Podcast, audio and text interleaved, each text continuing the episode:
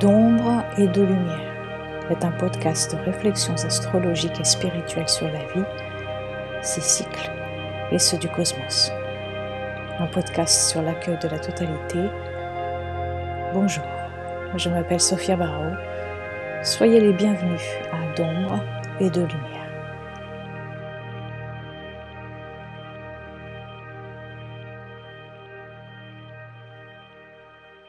Aujourd'hui, je vais vous parler de niveau de conscience. Niveau de conscience avec lesquels on aborde l'astrologie, mais aussi bien sûr la vie. Avant tout, je veux juste laisser clair que ce n'est que mon point de vue qui n'est ni absolu ni définitif et qui se transforme, et qui peut différer du vôtre et de celui d'autres astrologues également. Alors, qu'est-ce que c'est qu'un niveau de conscience en général? C'est la manière par laquelle on comprend le monde. C'est le vécu de la personne. Et dans une consultation ou dans l'apprentissage de l'astrologie, le niveau de conscience est bien sûr présent, tout comme il l'est partout et à tout moment. Mais avant tout, il est important de dire que euh, le niveau de conscience d'une personne ne se voit pas dans, le thème natal. Euh, la manière par laquelle une personne perçoit le monde ne se voit pas. Euh, dans son thème euh, de naissance. Un thème natal sans avoir la personne à qui il appartient en face, avec qui échanger, discuter, est voué à être interprété d'une manière unique parce qu'il n'y a pas de retour de la personne sur son vécu, donc sur son niveau de conscience. Comme je vous en parlais dans le premier épisode de ce podcast.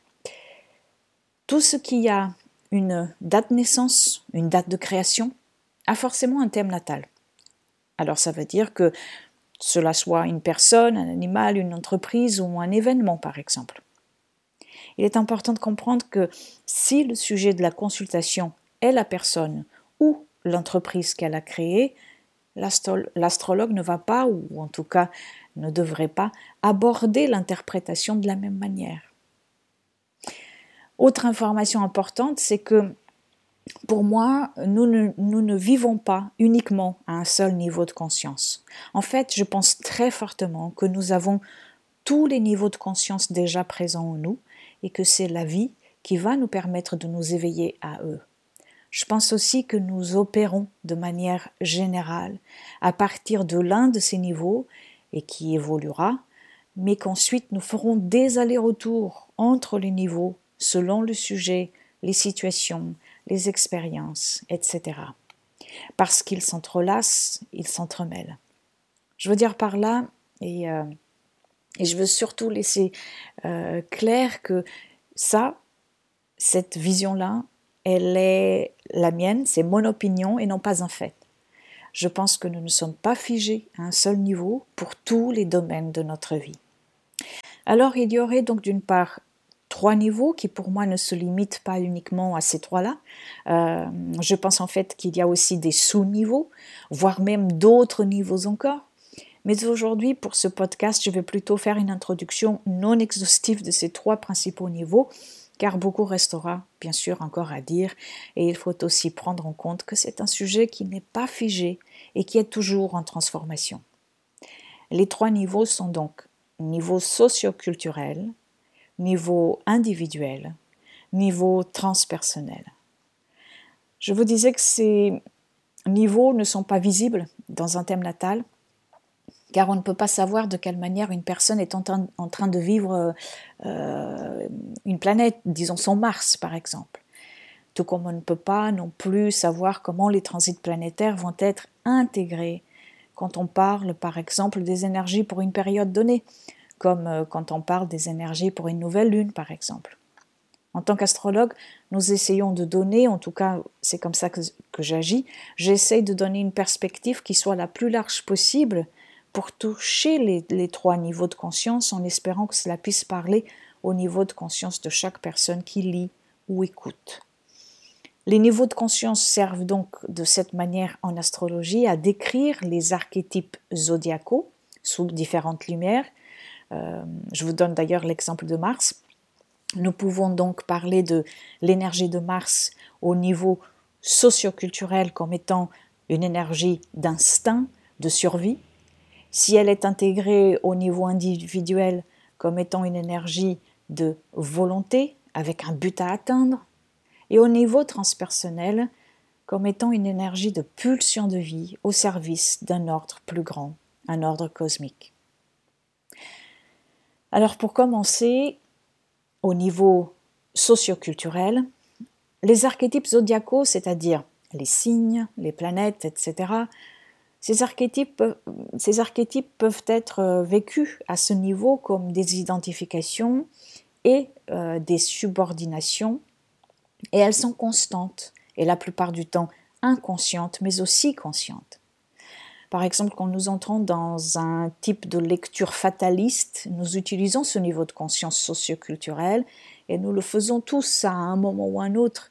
Euh, et même si la plupart d'entre nous le fait en rigolant, et, c'est que ce n'est pas exactement comme ça que les choses fonctionnent, beaucoup d'autres, par contre, le pensent profondément, et même si on n'y croit pas vraiment, quelque chose reste de cette affirmation en nous qui pourra servir plus tard comme excuse euh, quand des situations bonnes ou moins bonnes se présentent, surtout les moins bonnes.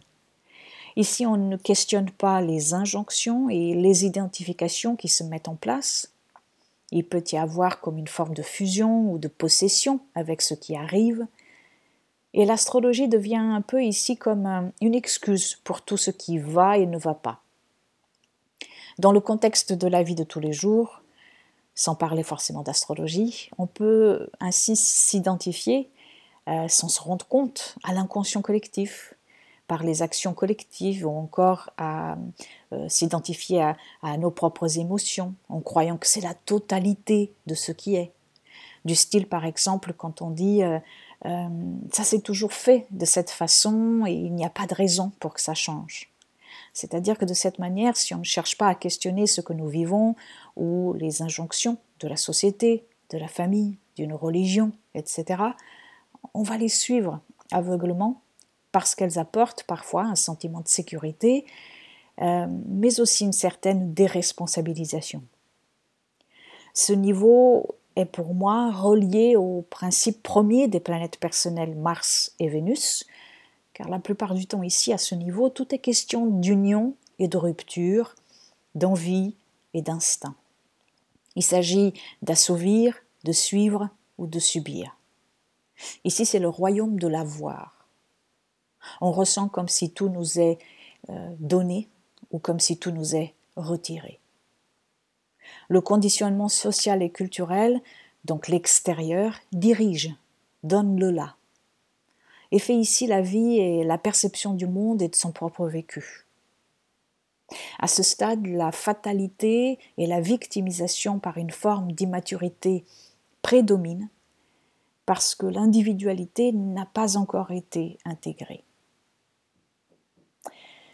Alors l'autre niveau, le niveau euh, individuel, à ce niveau, on perçoit les archétypes zodiacaux et la société comme des agents de changement. La subordination au mouvement pur et dur provoqué par la société s'amenuise au fur et à mesure que la conscience s'élargit. Mais nous sommes ici très attachés aux rôles individuels que nous occupons dans la société. En, astrologie, on peut voir euh, euh, les archétypes zodiacaux comme des forces avec lesquelles on peut co-créer ou contre lesquelles il faudra lutter. On voit la société comme un lieu de opportunités et d'obstacles. Il y a comme un sentiment de lutte. Les dualités sont très présentes et sont uniquement comprises pour ce qu'elles montrent en surface. Il n'y a pas d'approfondissement. Tout est question de dominant et dominé, de gains ou de pertes, de victimes et de bourreaux, etc. La compétition et la comparaison ont ici leur, leur expression maximum. Euh, le regard de l'autre définit notre propre valeur. Mais on commence aussi, au fur et à mesure que l'on avance dans ce niveau, à ouvrir les yeux sur l'identification aveugle en se rebellant contre elle on comprend que l'on a aussi la possibilité de faire des choix. L'ego prend une place extrêmement importante et dirige dans un premier temps l'évolution ici. La quête et le but à atteindre définissent la plupart des décisions. Parfois à n'importe quel prix. Parfois aussi au prix euh, de la destruction de notre propre milieu, dans une forme d'exploitation et de domination. En astrologie, il peut y avoir cette idée, cette fausse bonne idée, que si on comprend les astres et leurs cycles, on va, on pourra contrôler nos vies en évitant certaines choses, par exemple. Or, bien sûr, on comprendra plus tard, enfin, si on souhaite s'ouvrir à cette possibilité-là, que les choses ne fonctionnent pas exactement de cette manière. Mais de manière générale, à ce niveau, on peut penser que la volonté et le contrôle sont les vérités absolues qui gouvernent le monde. Ce niveau est pour moi très relié aux énergies de Jupiter et Saturne, le désir d'expansion, Jupiter, et le désir de contrôle, Saturne. Ici, c'est le royaume du fer. Ici, on peut entendre des choses comme c'est la faute à X ou Y dans un premier temps, comme dans une impossibilité à se remettre en question, et dans un deuxième temps, et parce que l'on est en train d'avancer vers le niveau suivant, on peut alors commencer à entendre je sais que moi aussi j'ai ma part de responsabilité et des choses sur lesquelles je dois travailler, etc. etc. Ce niveau est aussi celui qui ouvre la voie pour commencer le travail du retour vers le soi. En tout cas, il y a, comme le dit Luc Biget, la recherche de son centre. Ensuite, il y a, et ça c'est moi qui le, qui le, pense, la possibilité de se laisser guider ou diriger plus par le soi ou par le faux soi. C'est en tout cas à ce stade que l'on a la possibilité de s'éveiller à ce choix-là, parce qu'en fait, à ce niveau, la vie nous pose des questions d'éthique et de responsabilité. Nous avons donc ici la capacité de décider et donc de répondre à la vie. Et puis au niveau transpersonnel, qui comme le nom, l'indique, est au-delà du moi, transpersonnel. On perçoit les archétypes zodiacaux et les cycles comme des forces qui nous traversent, qui se transforment sans cesse et qui nous transforment sans cesse. Ils sont à la fois des, accompagnateurs de parcours et le parcours lui-même. Un parcours individuel et collectif qui n'est en fait qu'un seul. Ils sont des accompagnateurs de notre savoir-être avec et dans le monde. On comprend que l'on fait partie d'un tout, on comprend qu'on est un avec tout.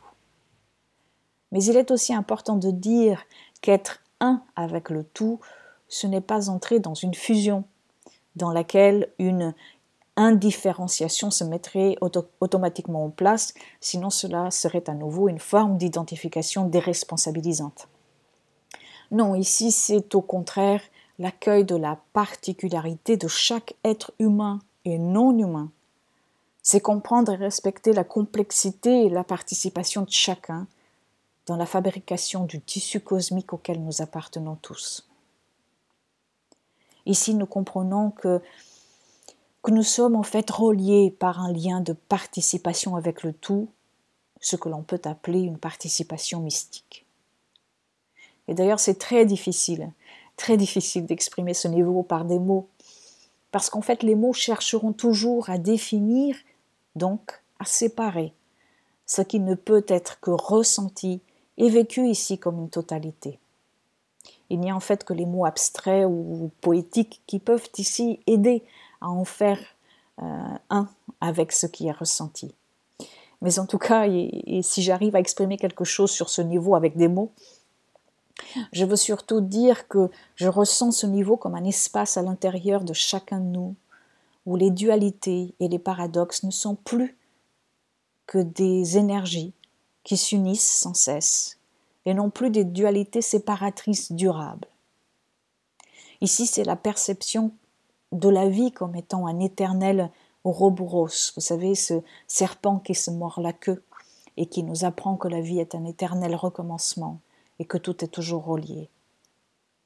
Ce niveau nous parle d'un lieu où le conflit euh, intérieur ou extérieur n'existent plus dans leur essence, parce qu'intérieur et extérieur, moi et toi, ombre et lumière, etc., ne sont en réalité qu'un seul. Et ce que l'on perçoit comme des dualités Ce sont ici uniquement des lieux de passage, des seuils, qui nous ouvrent les yeux et les portes vers la, globalité. Mais ce niveau, ce niveau est un vrai challenge pour les deux niveaux précédents. Parce que dans l'absolu, la notion de niveau ici n'existe même plus. Donc il y a comme une conscience circulaire et cyclique ici, une conscience qui n'est plus du tout hiérarchisée. Alors si on parle de manière plus concrète, si cela est possible pour les besoins de ce podcast, je veux dire que l'avoir et le faire ne sont plus vécus ici à ce stade comme des actes égotiques inconscients que l'on subit, que l'on possède ou que l'on contrôle, comme cela est le cas aux deux premiers niveaux. Mais ici, l'avoir et le faire sont plutôt vécus comme des actes de dévotion et de participation tout naturels pour une cause bien plus grande qu'uniquement le moi. Et rien que de cette pensée-là découle déjà une réalité, découle déjà en réalité une, forme de libération à ce niveau. Car la voir et le faire ici participent de manière holistique à une création dans une coévolution. Et ceci peut paraître paradoxal pour euh, euh, une pensée qui serait fortement attachée aux deux premiers niveaux, car ces consciences peuvent voir dans tout acte de dévotion ou de participation euh, comme, un, comme, un, sacrifice, un asservissement ou une soumission. Alors qu'ici, euh, cela est perçu à un tout autre niveau, à un niveau plus vaste, plus large, comme je vous le disais, dans une participation mystique avec le tout. Mais cela ne veut pas dire que ça ne veut pas dire qu'on ne va pas ressentir la lourdeur que cette action peut révéler Bien sûr que si. Il ne faudrait pas euh, oublier qu'à tous ces niveaux, nous sommes toujours et encore des humains. Donc nous ressentons les difficultés, les épreuves, nous aurons des choix à faire aussi. Mais la différence, c'est qu'on ne va plus automatiquement s'identifier à tout ça. Et ainsi ces crises, ces choix, ces épreuves mises en mouvement par l'avoir et le faire ne définiront plus la personne que nous sommes ou le chemin dans lequel nous sommes, parce que c'est une expérience qui donne un sens autre qu'uniquement celui de la satisfaction immédiate ou du pouvoir sur un autre ou sur une situation, etc. C'est bien au-delà de ça. En fait, cela véhicule des valeurs de partage, de compassion, d'altruisme, d'humilité et surtout de globalité, c'est-à-dire d'ouverture au cosmos vivant. Ici, on ressent ce qu'a dit le poète et mystique Rumi dans sa phrase Vous n'êtes pas une goutte dans l'océan, vous êtes l'océan tout entier dans une goutte. Voilà des mots poétiques parfaits pour euh, nous faire entrer en résonance avec la totalité à laquelle nous ouvre ce niveau. Ici, on intègre que l'idée de destin n'est plus vécue comme une fatalité ni comme un, ni comme un adversaire qu'il faut combattre, contrôler ou devancer, mais tout simplement comme un oui à la vie, à la totalité qui fait la vie. Et que c'est à partir de cette réalisation-là que nous pourrons ensuite avancer selon les possibilités qui seront les nôtres. Ici, on comprend que la communauté du vivant, de tout le vivant, est reliée par des liens intrinsèques. Et même la perception des dualités intérieures nous invite à une, exploration de connexion et non plus de limitation, comme cela peut être ressenti à un autre niveau. Ici, c'est le royaume du être entier, c'est-à-dire être tout, en tout et avec tout, et au même temps. Et cela est la partie la plus difficile à entendre et à placer à l'intérieur de soi. Ici, c'est aussi être rien, être tout et rien l'infini et le fini. C'est-à-dire que la joie et la douleur d'un autre être humain ou non humain sont aussi les miennes. C'est-à-dire qu'il est important d'accueillir l'immensité qui nous remplit parce qu'elle est nous et que nous sommes elle. C'est-à-dire que le sentiment océanique qui nous traverse nous rappelle à notre état premier d'union avec le grand tout. mais aussi que tout cela nous ramène à notre place physique dans le cosmos et dans l'ordre des choses. Mais ceci ne génère plus un sentiment égotique frustré, au contraire, ceci génère une appartenance au mouvement de totalité. En astrologie, on parle ici bien sûr des planètes transpersonnelles, Uranus, Neptune, Pluton. Et ici, on pourrait dire qu'à ce niveau, Uranus ouvre la voie, dans le sens que cette planète permet de faire exploser les murs érigés par Jupiter et Saturne au niveau précédent, pour faire entrer l'unification de Neptune. Car Neptune va ensuite nous apprendre ce que signifie être un avec tout, en effectuant la dissolution des désirs de l'ego et en nous exhortant à sortir du mental pour nous relier de nouveau à l'âme, à l'âme du monde. Pluton vient ensuite, avec la force de destruction et de régénération, nous amener à comprendre que la vie dans la matière est faite de renouvellement, et cela nous permet d'entrer dans une nouvelle conscience. À chacune de ces étapes, notre conscience évolue, elle s'élargit et peut accueillir alors le principe de totalité, le principe de création et destruction dans toute chose, car c'est ce qui forme encore et toujours un tout. Mais c'est aussi parce que nous avons passé et que nous revenons sur les autres niveaux que nous pouvons garder la raison.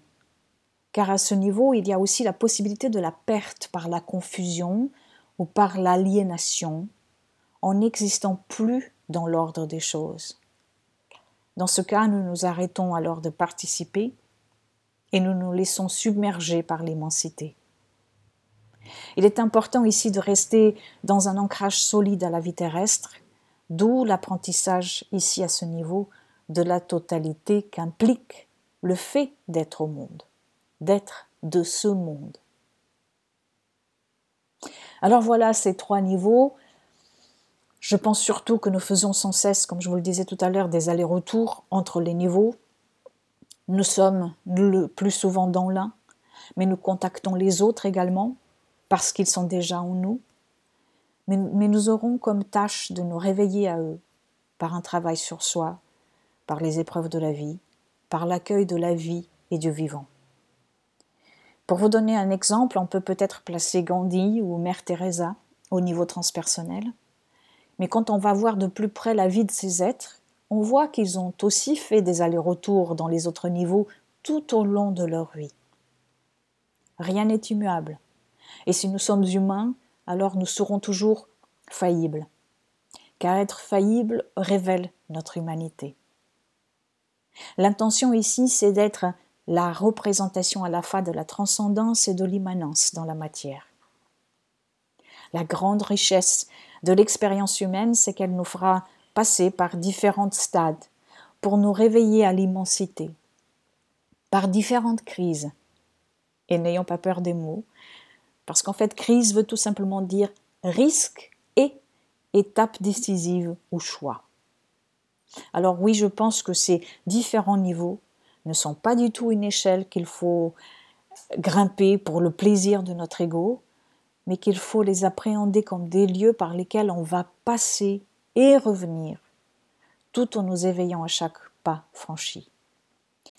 Et ces niveaux, bien sûr, se décomposent encore dans de sous-niveaux, comme je vous le disais au début. Le monde, le collectif, est en train de se réveiller de plus en plus à ce niveau transpersonnel, euh, mais il, il oscille entre le niveau socioculturel et individuel.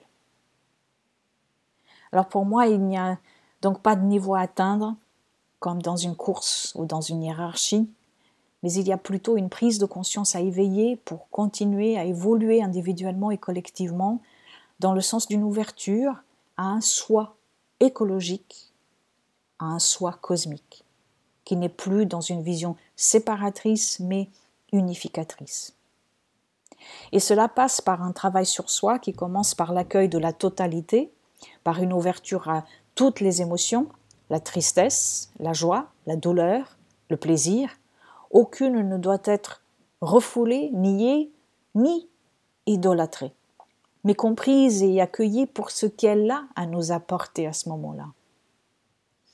Nous avons, je pense, à apprendre à les sortir du jugement de valeur dans lequel nous les avons cantonnés et de même pour la compréhension des dualités en général. Il est ensuite important de poursuivre le travail sur soi par une ouverture spirituelle dépouillée de dogmes séparateurs du vivant. Tout ce qui vit a sa place dans l'ordre des choses et contribue à l'équilibre général. Tant que nous serons humains, nous ne serons pas coupés ni de nos désirs, ni de la dualité apparente du monde. Mais nous devons nous questionner, prendre du recul, et tout aussi important, nous devrions avoir une pratique d'expérience contemplative qui permet de sortir de la dualité que le monde nous renvoie. Alors le niveau transpersonnel propose, selon moi, cette compréhension-là, cette compréhension de la globalité, de l'inclusion, du travail intérieur et de la richesse euh, de la richesse de l'éveil que nous proposent les paradoxes. Parce que les paradoxes nous réveillent en fait. Les dualités sont là pour nous réveiller. Ce niveau vient nous, donc nous parler du mariage des opposés dans le processus d'individuation. Car ce qu'il faut chercher à vivre euh, ici, ce n'est pas une non-dualité dans ce que vous percevez au quotidien du monde, hein. tout simplement parce qu'il sera toujours fait de polarité. Je veux dire par là que les polarités sont présentes partout, parce qu'elles se complètent, alors que dans les autres niveaux, nous voyons et nous croyons tout d'abord qu'elles divisent, qu'elles sont en conflit et qu'elles nous mettent en conflit. Rappelez-vous que vous ne pourrez pas abolir la, maladie pour vivre uniquement un état de bonne santé permanent, tout comme vous ne pourrez pas éradiquer la tristesse pour ne vivre que la joie, etc. Parce que tout cela est le mouvement même de naissance et de mort qui fait la totalité de la vie et de tout ce qui existe. Tous ces paradoxes nous constituent, ils ne sont pas en conflit, ailleurs que dans nos têtes. Nous pouvons donc accueillir ce qui est et en donner une autre réponse, euh, une réponse différente de celles qui ont été données jusqu'alors ou dans les autres niveaux par lesquels nous sommes passés et qui ont été des réponses la plupart du temps séparatrices. C'est-à-dire que nous pouvons faire de la place à ce qui a besoin d'être ressenti à ce moment-là, sans espérer contrôler ce sentiment, nous pouvons aussi entrer en résonance avec nos douleurs et joies et celles de tout le vivant. Que cela passe par une action ou alors par une non-action. Mais toujours pour le plus grand bien de tous, de nous-mêmes et pour, le plus grand bien de la terre à laquelle nous appartenons. Car la clé de tout réside surtout dans une manière de penser globale.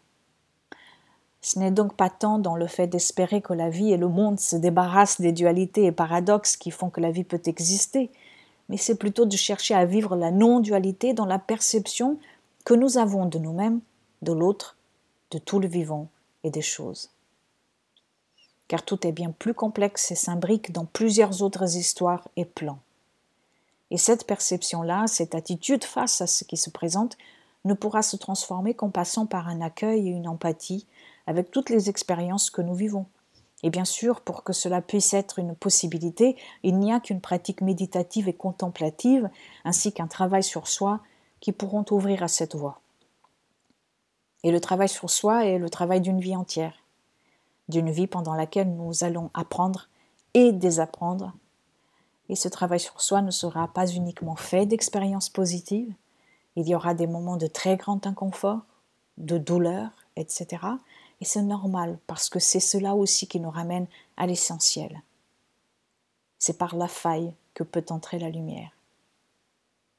Le travail du soi se fera alors aussi à travers les réponses que nous apporterons aux situations qui viendront déstabiliser nos équilibres, et cela de manière individuelle mais aussi collective. La contemplation et la méditation nous aident alors à nous recentrer dans l'être entier et cosmique et à ne plus être tributaire des envies et instincts du avoir et du faire. En accueillant de plus en plus le présent et le destin, et d'ailleurs ce mot, il serait important de le décortiquer aussi, car euh, il est connecté à d'autres mots comme viser et projeter, tout autant qu'aux mots fixer ou déterminer auxquels nous l'associons déjà, C'est donc en accueillant notre destin que nous pouvons changer notre attitude envers la fatalité. Et les niveaux de conscience nous permettent de faire cette traversée-là, de la fatalité à la destinée. Je vous laisse avec quelques mots de Carl Jung qui décrivent parfaitement ce qu'est la perception de la destinée au niveau transpersonnel dans la forme d'une participation mystique avec la vie, ainsi que quelques mots d'Agustin de Silva, philosophe et essayiste portugais, qui vont aussi dans le même sens. Carl Jung a dit Le libre arbitre est la capacité de faire volontiers ce que je suis appelé à faire. Et Agustin da Silva a dit Le jour où il n'y aura plus aucune distinction entre le je et l'autre, il y aura la paix dans la conscience humaine. Voilà, le troisième épisode est arrivé à sa fin. J'espère qu'il vous donnera de la matière à méditer. Vous pouvez me retrouver sur Facebook et Instagram où je poste presque quotidiennement, euh, astrologie et créativité. Vous trouverez aussi tous mes services ainsi qu'un accompagnement mensuel avec la Lune pour chaque signe qui s'appelle le projet Quintessence et que vous pouvez retrouver sur mon site internet www.astrologie et créativité-holistique.com. Et pour ce podcast, vous pouvez le retrouver sur soundcloud.com, sur iTunes et sur ma chaîne YouTube également. Je vous remercie de m'avoir écouté et je vous dis au prochain épisode. Au revoir.